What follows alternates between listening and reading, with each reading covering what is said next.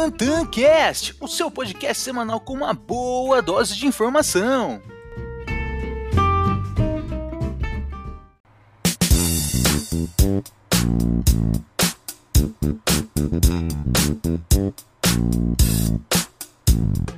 Muito bom dia, boa tarde e, claro, boa noite! Está começando mais um episódio aqui no TantanCast.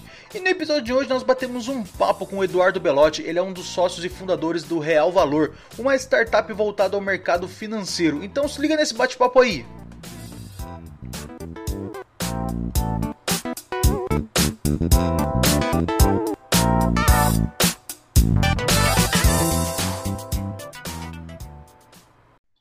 Hoje temos um convidado que eu não sei se eu posso chamar de startupeiro, mas ele é empresário, visionário e fundador do Real Valor. Eduardo Belotti, seja muito bem-vindo ao Tantancast. Pô, Tainan, obrigado, cara. Fico até emocionado de ouvir uma apresentação desse tipo. Pô, fico feliz de estar aqui e vamos com tudo. Conversar sobre investimento é o que eu, uma das coisas que eu mais gosto de fazer na vida. Show de bola. Eduardo, antes de mais nada, cara, eu, eu até iria fazer uma apresentação aqui, é, enfim, aprofundar mais, mas para a gente começar, em 30 segundos, quem é o Eduardo Belotti?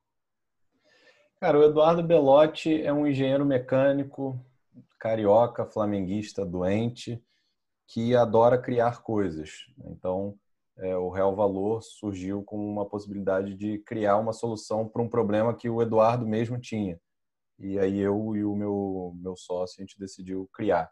Mas no final das contas eu adoro criar, seja o que for. Esse Show é o Eduardo. de bola. E, e, você já até puxou ali o gatilho né, para o Real Valor.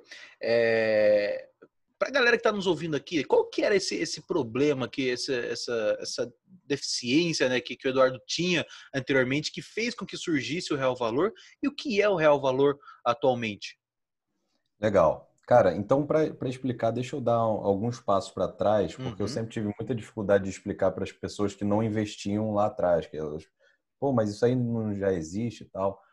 Você parar para pensar em investimento é como se fosse um ciclo de três etapas. Na primeira, você procura e estuda qual investimento você vai fazer. Ah, vai ser renda fixa, vai ser ação, qual ação, qual tipo de renda fixa, qual fundo, enfim. Você, você descobre o que, que faz sentido com a sua carteira, como que você vai diversificar aquilo. Enfim, você escolhe quais são os ativos. No segundo, você de fato bota o dinheiro na corretora ou na, na corretora de Bitcoin, né, de uhum. criptomoedas, uhum. ou na plataforma de investimentos alternativos, enfim, onde você for investir, bota dinheiro lá e compra aquele ativo. Na terceira, você acompanha esse ativo, porque não necessariamente o ativo que era bom hoje vai continuar sendo bom amanhã. O cenário político muda muito rápido, a economia muda muito rápido. Uma coisa que era boa pode passar a ser ruim, uma coisa que era ruim pode passar a ser boa. Então é importantíssimo você ficar de olho monitorando essa, esses ativos para, no momento que for necessário, você vende e aí você recomeça o ciclo, porque agora você tem dinheiro em conta, você investe de novo. Na etapa 1 e 2, o brasileiro está bem assistido. Na 1, escolher investimentos, tem casas de research independente, tem youtuber, tem livro, tem vídeo, tem, pô, tem as corretoras, tem os próprios research, por aí vai. Na segunda, pô, tem infinitas corretoras hoje em dia no Brasil, tá, tá fácil de abrir conta, é tudo digital, muito tranquilo. Mas no ter na terceira etapa, o investidor ficava completamente desassistido. Então, pô, o, as pessoas chegavam para o investidor e falavam: olha, você deveria investir aqui ou aqui e tal, fazia a cabeça dele, né? As pessoas que eu digo, até livros e tal também. Uhum. Aí ele pegava, aportava aquele dinheiro e a partir do momento que ele diversificava, ele ficava num labirinto. Cara, como é que eu sei se está indo bem, está indo mal? Como que eu vejo isso? E é esse problema que a gente decidiu resolver no Real Valor. Assim, é um problema que o, o investidor comum ele costuma resolver de duas formas, né? Ou ele não resolve, ele, ele continua usando o aplicativo da, da corretora ou do banco, que geralmente não mostra todas as informações relevantes para você fazer esse acompanhamento, ou ele monta uma planilha no Excel e gasta horas e mais horas atualizando é, mensalmente, semanalmente e por aí vai. Uhum. Eu tinha a minha planilha do Excel. Aí chegou um momento que, conversando com o Gabriel, a gente falou: cara, vamos fazer isso automatizado e distribuir para os outros brasileiros que têm esse problema. Entendi. E, e, disso que você mencionou, é, você sabe dizer o porquê que, na verdade, as corretoras, os bancos, eles não possuem, apesar de, já, já vamos dizer assim, né, pelo menos a minha visão também, falando como profissional do mercado financeiro, poxa, essa demanda ela já existe, né, isso é fato. Ou você realmente, como você mencionou, ou você tem a, a, a plataforma, o aplicativo que, que tem essa defasagem, ou você faz é, via Excel ou deixa quieto, né, basicamente isso. Por que que, na uhum. sua visão, por que que você acha que as corretoras não faziam isso antes, apesar de ser uma demanda? Cara, eu acho que tem muito a ver com priorização mesmo. Eu acho que não é, não é nem o fato delas acharem que não, não, não, vale, não faz sentido, porque faz. Uhum. Mas quando você está num, num, momento que o mercado financeiro está desbancarizando, indo para as corretoras, eu acredito que todas as corretoras estão querendo tirar o dinheiro dos bancos. É uma corrida que pô, tem fundos de taxas abusivas, é, renda fixa com rentabilidades baixas. Então, é um mar azul aí, né? um oceano azul que, que as corretoras conseguem ir captando dos bancos. Então, no final das contas, eu acho que é só uma questão de priorizar o que dá mais dinheiro. Talvez num, num segundo momento, é o que a gente vê lá nos Estados Unidos, uhum. quando é, o, o dinheiro de investimento já não está mais nos bancos, está nas corretoras, inclusive isso joga as taxas de, de corretagem lá para baixo, inclusive muitos têm aquela FII uhum. anual ao invés de ter uma, uma taxa. Aí você começa a criar consolidadores. Aí as grandes empresas começam a, a fazer consolidadores porque já é, demanda já está né? no time assim. Uhum.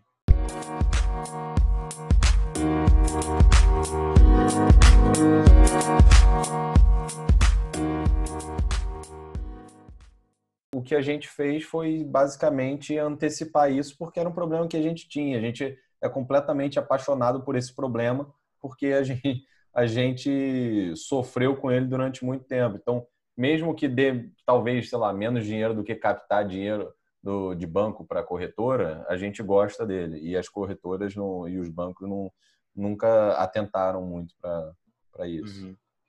É, e só para colocar o pessoal que está nos ouvindo aqui, Eduardo, assim, na mesma página, né, é, em relação a termos, conceitos, hoje o Real Valor ele pode ser considerado como uma fintech, né, uma startup, ou é, ou é uma empresa? Em que quadrante hoje o Real Valor se enquadra? Legal. Cara, eu não gosto muito de termos em inglês. Tá? Pô, sempre acho... Pô, a galera gosta de falar umas palavras mais sofisticadas. Pra né? parecer bonito. Tem, tem, algumas. Exato, tem algumas que não dá para fugir, mas enfim. Hum. O que, que eu gosto de falar? O Real Valor é uma startup. É uma fintech? É. O que, que é uma fintech? É uma startup que, que junta tecnologia com algo financeiro, né?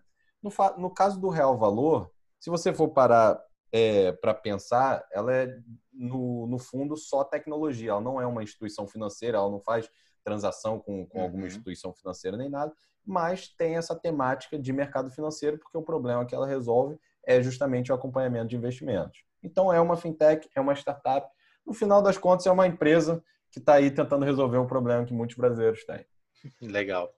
É, e, e, falando, né, continuando ainda em relação ao, em relação ao tema do, do real valor, é claro, né, já baixei também, já fui, já fui xeretar, né, sou curioso também, claro, uhum. é, achei bem interessante, mas para o pessoal que está que tá nos ouvindo aqui, ouvindo aqui também, é, como é que funciona o operacional? Né? Você disse que, que justamente é uma empresa, né, uma startup, é, focada na tecnologia, né? Vocês não vão buscar captação de clientes, nada desse tipo, é em relação à tecnologia. Uhum. E como é que funciona esse operacional, né? Como ele faz a consolidação dos seus investimentos, né? Uma coisa que, que uh, o Excel faria, só que ele faz de uma forma automatizada. É, como é que funciona isso? O, o, cliente ele imputa esses dados, ou a plataforma, né, o aplicativo, ele faz a leitura direto da corretora, fica restrito apenas a uma instituição financeira ou a todas? Como é que funciona esse operacional? Não, legal. Assim, eu trabalhei uma época em uma consultoria de gestão e lá eu aprendi uma frase muito poderosa, que é quem não mede não gerencia, tá? E, cara, o, o que você tem, se você não estiver olhando para essas informações do, do, seu portfólio, você não está gerenciando de fato seu portfólio. Você está deixando ao Léo, né? É, então, o que, que o real valor faz de fato? Poderia fazer no Excel? Poderia, só que dá muito mais trabalho. Muito mais. Tem gente que faz uma, um acompanhamento mais complexo, mais é, detalhista, ou enfim, mais aprofundado, que de fato o Excel faz mais sentido para ele do que o real valor. Mas o real valor, a gente bota toda, todas as informações de investimento da pessoa num lugar só e todas as cotações vão atualizando é, em tempo real ou na, na, cotação mais recente que a gente tem. Uhum. E além disso, a gente mostra algum, alguns tipos de análises, né? A gente mostra a comparação, por exemplo, a, a, a, cota, o, a curva da, de performance da carteira da pessoa contra um, benchmark. A pessoa pode escolher, sei lá, Ibovespa, CDI, enfim. Uhum. E aí, uhum. se tiver abaixo, você consegue quebrar isso em categorias, renda fixa, renda variável, fundo. O que, que você consegue ir fazendo um drill down até descobrir qual que é o ativo que é responsável por jogar sua rentabilidade lá para baixo. Uhum. Aí você uhum. olha para aquilo e pensa, pô, faz sentido continuar com isso?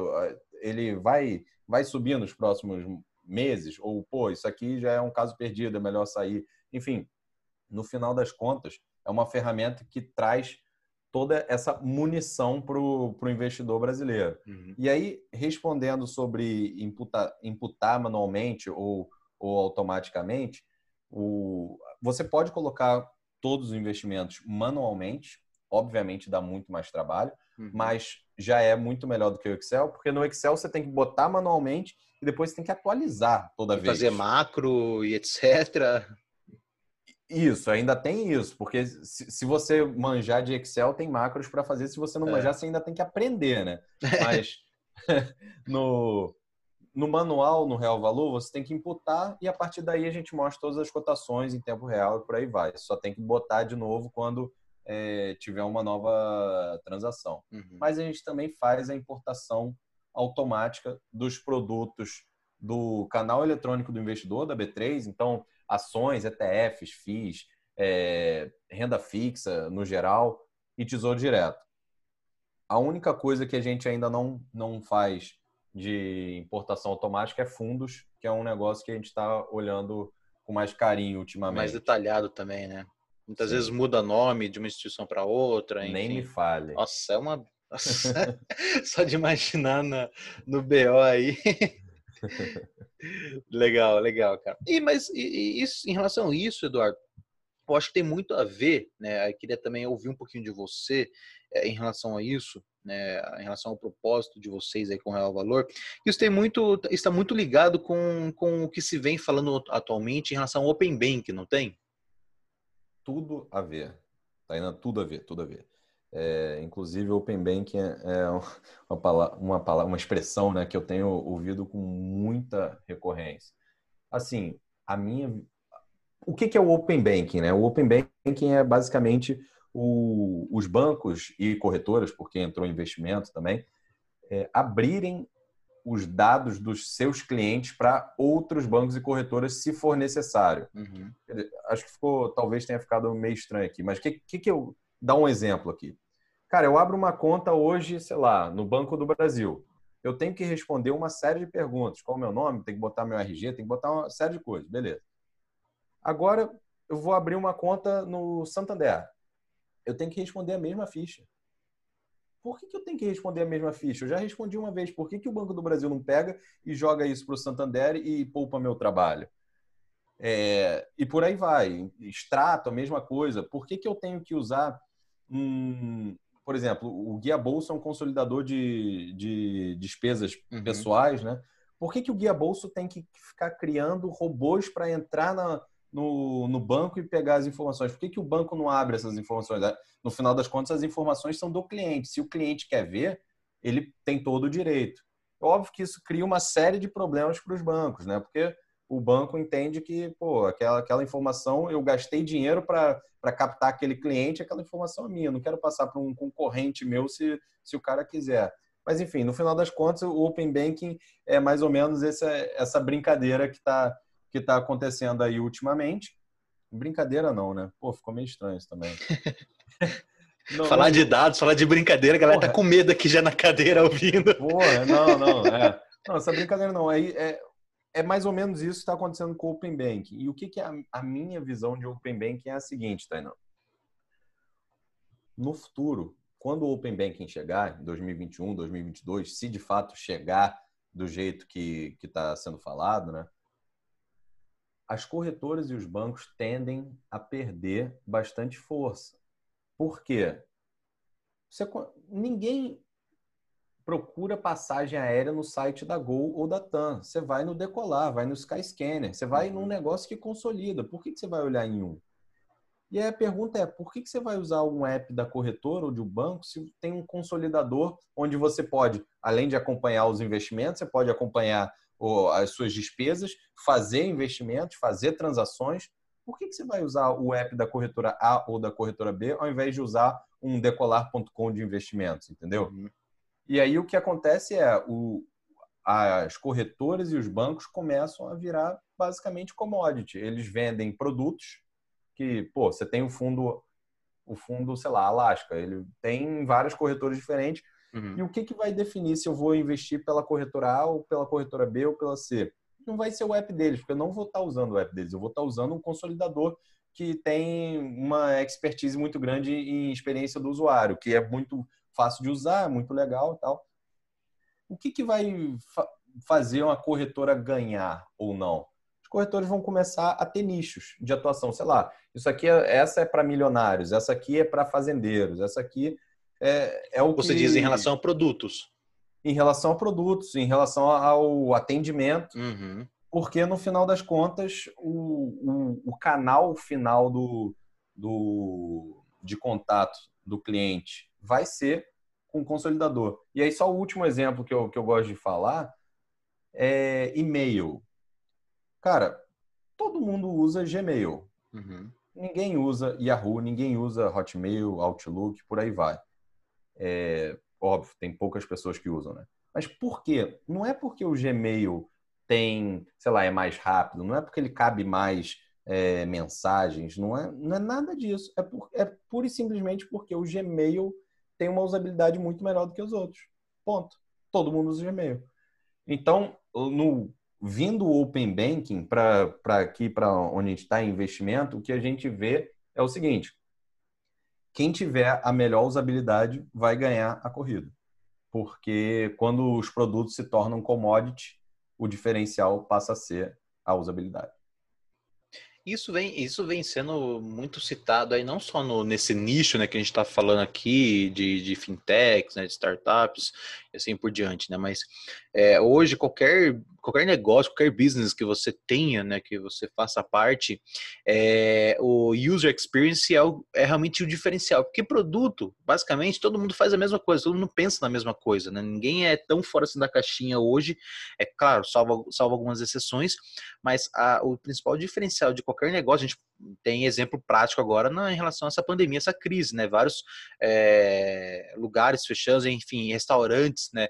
Eu conheço aqui até mesmo na cidade, poxa, restaurantes que eram considerados né, de, de alto padrão, enfim, é, as pessoas que frequentavam tinham né, um poder aquisitivo mais elevado que frequentavam esses, esses determinados restaurantes. Poxa, fecharam, né, por N motivos aí em relação ao coronavírus, né, a gente está ciente disso, mas assim, esses restaurantes que faziam esse atendimento, né, de para clientes de alta renda, eles fecharam suas portas e demoraram para poder iniciar ali no sistema de delivery, né, levou-se um certo tempo, por muitos, muitas travas, enfim, N, N motivos também. Só que esses mesmos restaurantes que começaram a aderir a esse sistema de delivery, eles não conseguiram entregar um produto de mesma qualidade do que ele servia na mesa da pessoa. Por quê? Eu, como cliente, eu vou ligar no restaurante XY e falar assim, poxa, eu quero um prato tal, quero uma carne, um bife de chorizo, enfim, quero uma carne bacana. Porque eu sei que eu comi naquele restaurante, que ele tinha uhum. aquela, aquela espessura, aquela suculência, enfim, tá, tá até dando fome aqui na galera. É, tinha aquele prato, aqueles acompanhamentos, né, aquela experiência que o restaurante me servia. É, e eu, a minha expectativa estava no mesmo padrão, claro. Quando eu recebo o, a encomenda ali, o Marmitex, né, o, o, o delivery na minha casa, minha residência, a experiência não é a mesma. Por quê? Porque aquele restaurante ele não foi é, criado, ele não foi é, aprendido, vamos dizer assim, Uhum. a fazer servir, a servir alimentos no modo delivery. Porque você tem temperos diferentes, você tem temperatura diferente, você, você tem tempo de entrega, sistemas totalmente divergentes do convencional, que é o, vamos colocar como nicho específico, né, o self-service ali, né, mas o uhum. à la uhum. carte, assim por diante. Então, é totalmente diferente. E isso que você está falando, Eduardo, eu vejo como exemplo prático agora dessa pandemia, né? Então, os bancos, as instituições financeiras que tiverem justamente essa experiência de usuário, né, user experience, né, é mais um termo aqui do inglês que a gente está falando, que a gente falou que ia comentar, mas, né, do, é do, do nicho. É, então, realmente, isso vai fazer um, um, uma diferença muito grande, né? E, e, puxando em relação novamente aqui ao, ao Open Bank, Eduardo, isso, é, até né, venho pesquisando um pouco também, venho uh, aprendendo um pouco em relação a isso, mas ele, ele, ele surgiu é, não no Brasil, acredito você pode até é, me corrigir, tá? Fique totalmente à vontade, mas explicar, explicar para a galera onde que surgiu esse sistema, porque nos Estados Unidos, claro, é muito mais desenvolvido, mas onde que surgiu e por que, que o Brasil está sendo pioneiro nesse sistema? Certo. Olha, eu também não sou um grande especialista na história uhum. do Open Banking, não. Mas pelo que eu sei, surgiu na Europa, já começou a ser implantado, se eu não me engano, na Europa. Uhum. É, e aí o Brasil gostou da ideia, o Banco Central gostou da ideia e começou a, a, a rabiscar, né? Como seria o Open Banking no Brasil. Uhum. E aí a ideia é, entre 2021 e 2022, começar a vigorar leis que, que fazem que, com que o, aquilo que eu falei, o, um banco tenha que abrir uma API, né, que é programaticamente passar dados de um lugar para o outro, caso o, o, usuário, que é o, de fato o detentor daqueles dados, queira. Uhum.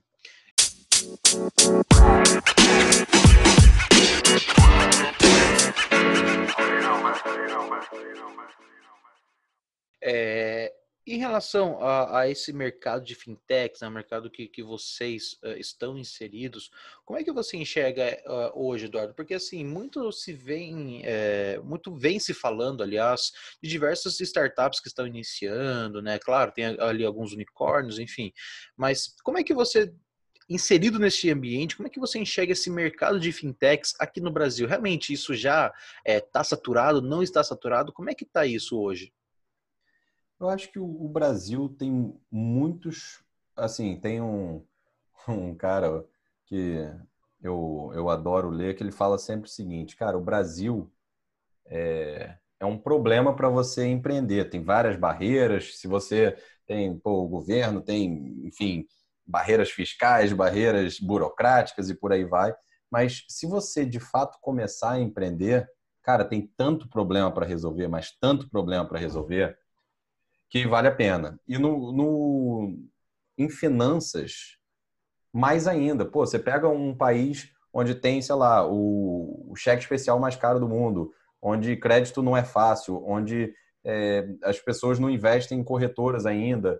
Cara, hum. você tem tanta coisa que dá para fazer e é por isso que se começou a, a, se dar um boom de fintechs, né? Quando você começa a criar é, startups para resolver problemas desse tipo, cara, no final das contas é bom para todo mundo, menos, geralmente, menos para os bancos. Então, vamos supor, eu crio agora uma, uma startup que vai emprestar, vai fazer empréstimo de dinheiro entre pessoas físicas. Então, para uma pessoa, ela vai conseguir crédito, que ela estava querendo, e para outra, ela vai conseguir investir, né, emprestar aquele dinheiro com uma rentabilidade maior, digamos assim a pessoa que conseguiu crédito provavelmente vai conseguir um crédito menor do que do banco, porque senão uhum. ele iria no banco. O banco é muito mais confiável, muito mais tempo aí.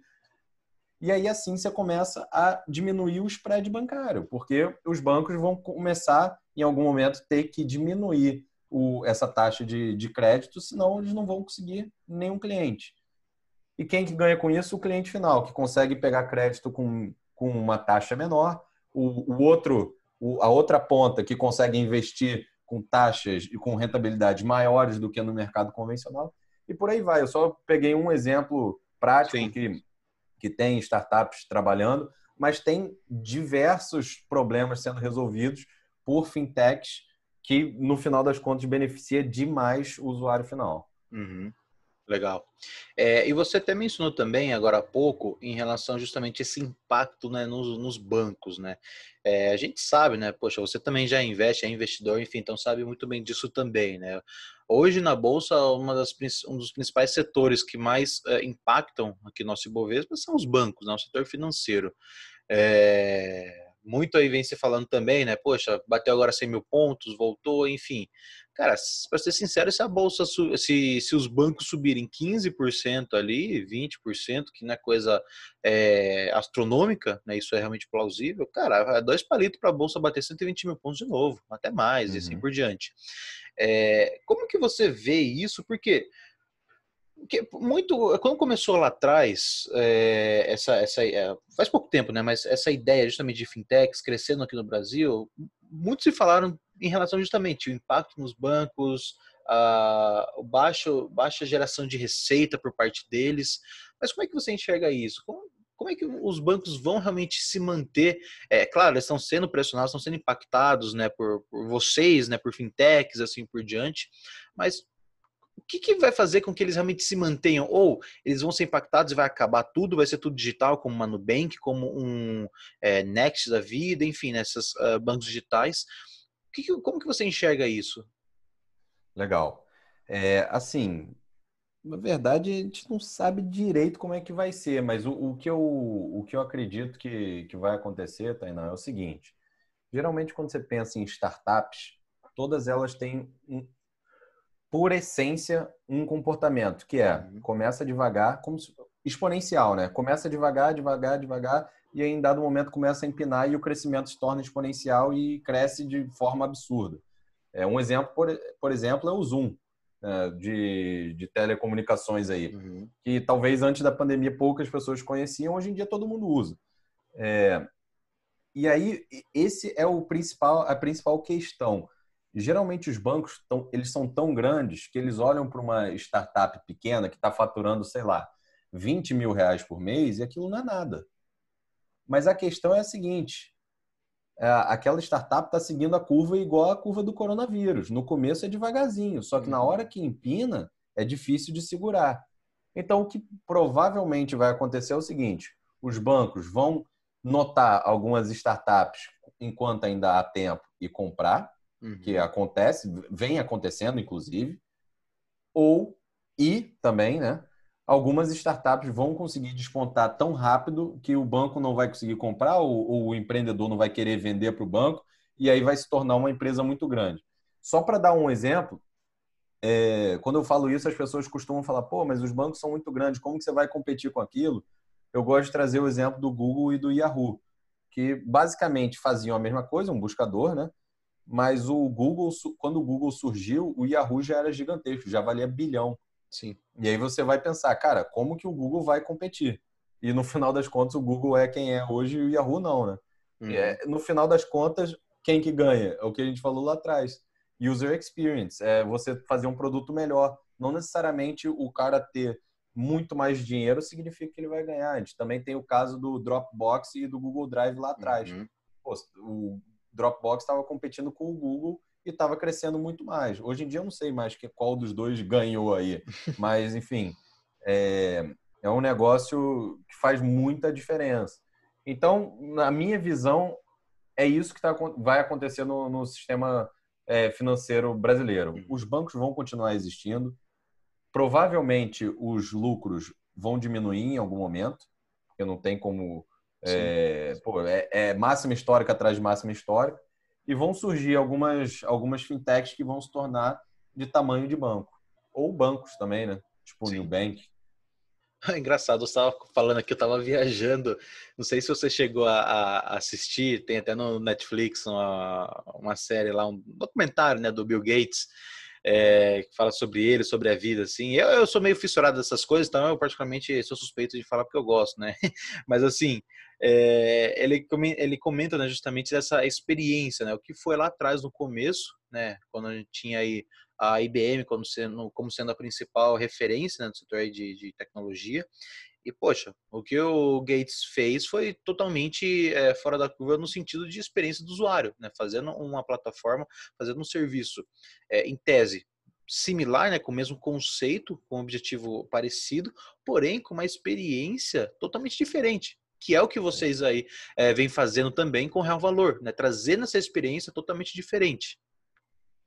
Não, é assim, no final das contas, como a gente criou o Real Valor através de um problema que a gente tinha, a gente olha sob a ótica de problema a todo momento. A gente é usuário. Uhum. Então, no final das contas, a gente não vai criar um produto para empurrar a goela abaixo de cliente. A gente vai criar um produto que seja bom para a gente, seja bom para o meu pai. Meu pai usa, uhum. é bom para os meus amigos. É, e, obviamente, o, o, usuário no geral, né? Então, cara, a gente não, não se foca muito na solução, no que, que o Real Valor faz. A gente foca muito no problema, o que, que o Real Valor resolve e como que a gente tem que fazer para resolver da melhor forma possível, da forma mais simples possível, da forma mais rápida possível. A gente sempre foca muito nisso. Legal. Ô, Eduardo, cara, nossa, se eu pudesse, ficava aqui até amanhã batendo um papo aqui. Mas assim, caminhando um pouco mais pro, pro fim aqui, cara, é, você é um cara que, poxa, lê bastante, né? Conhece muito, estuda muito. Tem algum livro que você esteja lendo recentemente ou que tenha lido que, poxa, mudou -se totalmente seu insight, sua forma de enxergar as coisas? Não precisa ser necessariamente sobre mercado financeiro, né? Mas algum livro que realmente mudou a sua forma de enxergar as coisas. Tá, legal. Só respondendo aqui em duas partes. É, o livro que eu estou lendo hoje é, é o, a biografia do Zonic, que é um técnico de CS norueguês. Enfim, gosto muito de esportes eletrônicos, mas enfim, isso não, não é tão life changer, né? Eu queria mais saber a história dele. Mas o, o, o livro mais life changer, de longe, para mim, é clichê, geralmente as pessoas que leram falam isso, é o, a lógica do cisne negro do Taleb. Uhum. É, algumas pessoas preferem uh, um antifrágil e tal, mas enfim, a, a lógica do cisne negro, para quem não, não conhece, é o seguinte: é, são eventos extremamente é, raros de acontecer, imprevisíveis, que quando acontecem trazem impactos relevantes. Então, cara, isso pode ser qualquer coisa, sei lá, Torres Gêmeas, aquele ataque às Torres Gêmeas. Ninguém previa aquilo. Aquilo aconteceu e mudou completamente todo o sistema de aviação do mundo. Agora, pô, você não pode viajar com uma pasta de dente se ela for um pouco maior do que, sei lá, quantos ml. Enfim, esse tipo de eventos são eventos cisne-negros. Existem cisne-negros positivos ou negativos. É, esse, obviamente, é um, é um cisne negro negativo. Mas talvez, sei lá, a invenção da penicilina seja um cisne negro positivo, né? Uhum. Tem aquele caso lá do Fleming, que ele saiu para para viajar, voltou e tinha, não tinha bactéria onde ele estava fazendo, descobriu. Sim. Enfim.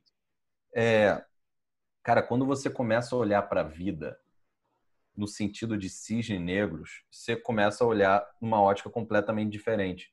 Porque você vê que a vida não, não é linear, não é uma curva que está subindo linearmente. Ela se dá em degraus, cara. É, pô, sei lá, você está no, no seu emprego e você está ganhando o mesmo salário há um tempão, e a sua projeção era que você ia aumentar o salário de tanto, tanto tempo, aí você olha e, pô, não tá indo. Cara, relaxa, a vida não é assim, não é linear. Vai, vai chegar um momento que vai ter um salto, vai ter um, um degrau. Então, tipo, isso traz a, a, a ideia de que, cara, às vezes são os eventos mais inesperados possíveis que trazem os maiores benefícios. Uhum. E Trazendo aqui para o real valor isso. Cara, a gente faz de tudo para crescer o máximo o, o, real valor. E aí a gente cria algumas coisas. Por exemplo, o, no final do ano passado a gente criou como se fosse uma retrospectiva do Spotify. O Spotify fez aquele negócio. Ah, quais músicas você mais ouviu? Qual o artista que você mais ouve? Qual o gênero? Por aí vai a gente fez a mesma coisa para investimento. Qual foi o ativo que mais rendeu, qual foi é, o mês que mais rendeu e por aí vai. E a gente sempre faz isso focado em trazer o máximo de, de usuários possíveis. Porque aí o cara compartilha e uma pessoa que não, não conhece fica sabendo e baixa e gosta e por aí vai. Cara, a gente testa esses tipos de coisa todo dia, a todo momento. A grande maioria não, não traz grandes grandes resultados. Mas tem um ou outro, puta, que, que dá uma ajuda demais, assim, começa a, a crescer bastante, dá, dá muito resultado. Eu acho que um exemplo clássico aí também, talvez seja até um pouco negativo, acabou ficando um pouco negativo, mas é o, o da Betina da Empíricos, né? Uhum. É, cara, foi um sucesso estrondoso que depois virou negativa, as pessoas começaram a falar mal e tal. Mas no final das contas, aquilo ali foi um cisne negro. Se foi positivo ou negativo, eu não sei porque eu não tô lá. Uhum. Mas aquilo ali foi claramente um cisne negro, uma coisa que ninguém esperava que fosse acontecer. No final tava todo mundo falando, todo mundo do Brasil falando daquilo. Viralizou, né? Viralizou total. Legal. E tem alguma alguma dica assim, alguma tem a gente aqui no Eduardo aqui, nosso a galera que nos ouve, é, a principal faixa etária, vamos dizer assim, é mais ou menos ali dos 20 aos 35 anos, né? Mais ou menos essa essa galera aí. É claro que tem as duas pontas, né? Mas a maior, o maior percentual menos nessa, nessa faixa etária. E tem muita gente que muitas vezes, poxa, já terminou ali sua graduação, está fazendo sua pós, MBA, enfim, né? Já tem um o seu emprego estabilizado, seja é, carteira assinada ou não, mas tem muita gente também que está buscando justamente empreender, tem muita ideia que está travado, que não consegue tirar do, do papel. Que dica que você dá para essa galera que, que realmente quer montar um negócio ou quer montar uma startup é, que você, você tenha feito lá atrás, né, que te ajudou bastante? Que insight assim que você acha que vale a pena dar de dica para a galera? Tá, legal. Assim, eu acredito que é muito difícil falar do, da sua história, das coisas que deram certo, né? Porque não necessariamente vai dar certo na vida de outra pessoa também. É muito melhor falar das coisas que deram errado, porque provavelmente se a pessoa fizer a mesma coisa também vai dar errado, né? Então é melhor fugir das coisas que dão errado do que ir na direção das coisas que talvez deem certo. Cara, para mim, o que faz mais sentido é o seguinte: se você quer empreender, cara, mergulhe de cabeça. Full time saia do seu emprego, sai ou termina a faculdade, enfim, se dedica integralmente. Por que, que eu falo isso? Ah, pode se dedicar é, meio a meio? Pode, mas, cara, pensa o seguinte: a chance de uma startup dar certo, é, a galera costuma falar que de 10 startups que os anjos investem, uma dá certo. Nove morrem. Cara, e são nove que tinham pessoas full time se dedicando, que morreram. Agora imagina se você part-time vai conseguir prosperar. Pode ser? Pode ser, óbvio. Mas como eu gosto de jogar com as probabilidades, eu acho que faz mais sentido e full time. Uhum. Ah, mas Eduardo, eu não consigo sair do meu trabalho agora porque por questões financeiras. Cara, beleza. Continua no seu trabalho então. Óbvio, eu não vou falar aqui para você pô, se, se matar aqui financeiramente por causa do, do empreendedorismo. Mas o, o caso que eu fiz foi, eu juntei uma grana até ali os 23 anos, eu sempre fui muito pão duro, sempre gostei de investir, então é, consegui juntar uma grana. Obviamente não foi uma grana expressiva, né? Mas que, que, eu, que eu olhei para ela e falei, é um começo. agora eu... Oi? É um começo, né? Oi? É um, é um começo. É um começo. Eu, Exatamente. Eu olhei para ela e falei, beleza, com isso aqui eu consigo sair e ficar dois anos empreendendo. Se der errado, começo do zero de novo, não tem nenhum problema. Porque eu tava. É um risco.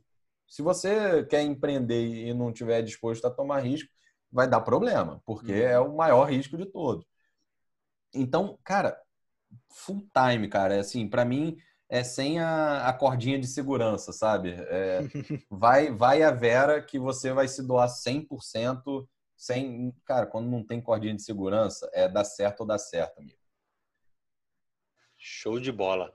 Eduardo, cara, queria te agradecer imensamente. Foi um bate-papo, assim, pelo menos para mim, muito enriquecedor. Acho que para a galera que, que, está nos ouvindo aqui também. É, queria te agradecer novamente aí pelo, pelo tempo, por, esse bate-papo. E já ficar um novo convite para a gente poder bater mais papo aí, que, poxa, tem assunto pra caramba para a gente poder falar. O animal, cara. Foi o que eu falei no começo. Cara, conversar sobre investimento é um negócio que se as pessoas não me freiam, eu não paro de falar. Então, cara, eu tô super disposto a voltar aqui e continuar conversando. Show, ainda mais sendo, sendo carioca, então a galera que curte. Show. Eduardo, cara, brigadão, mestre. Valeu. Valeu, valeu, Tainan. Abraço. Bom, esse foi o nosso podcast de hoje. Espero que tenham gostado. Qualquer dúvida ou comentário, podem entrar em contato diretamente pelo arroba a Bolsa no Instagram. Eu sou o Tainan Barbosa e nos vemos no próximo episódio. Valeu!